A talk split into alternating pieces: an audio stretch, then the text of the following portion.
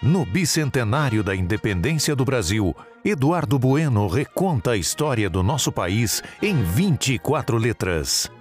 History apresenta Dicionário da Independência, de A a Z. Desafio: dois minutos para cada letra. Valendo Q de quadro.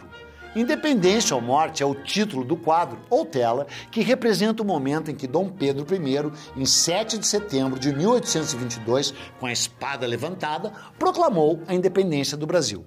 Foi pintado por Pedro Américo, artista brasileiro que nasceu em 1843.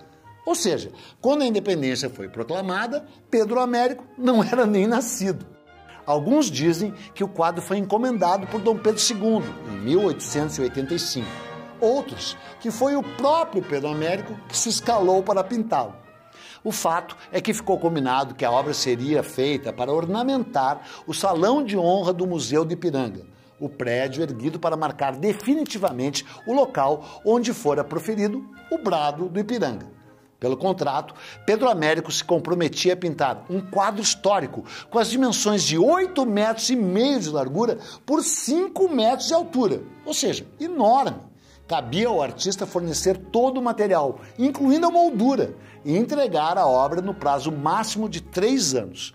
O valor do contrato foi de 30 contos de réis, e ao assiná-lo, Pedro Américo recebeu seis contos adiantados, uma grana.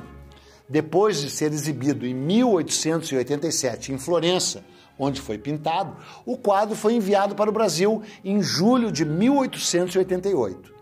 No entanto, só foi colocado no espaço reservado a ele no dia 7 de setembro de 1895, quando o Brasil já tinha até virado república. Antes disso, permaneceu encaixotado. Independência ou morte segue exposto com grande destaque no Museu do Ipiranga. Se você for a São Paulo ou mora na cidade, não deixe de ir lá visitá-lo. Quer saber mais sobre a independência do Brasil? Siga o podcast do History e não perca os outros episódios de Dicionário da Independência com Eduardo Bueno.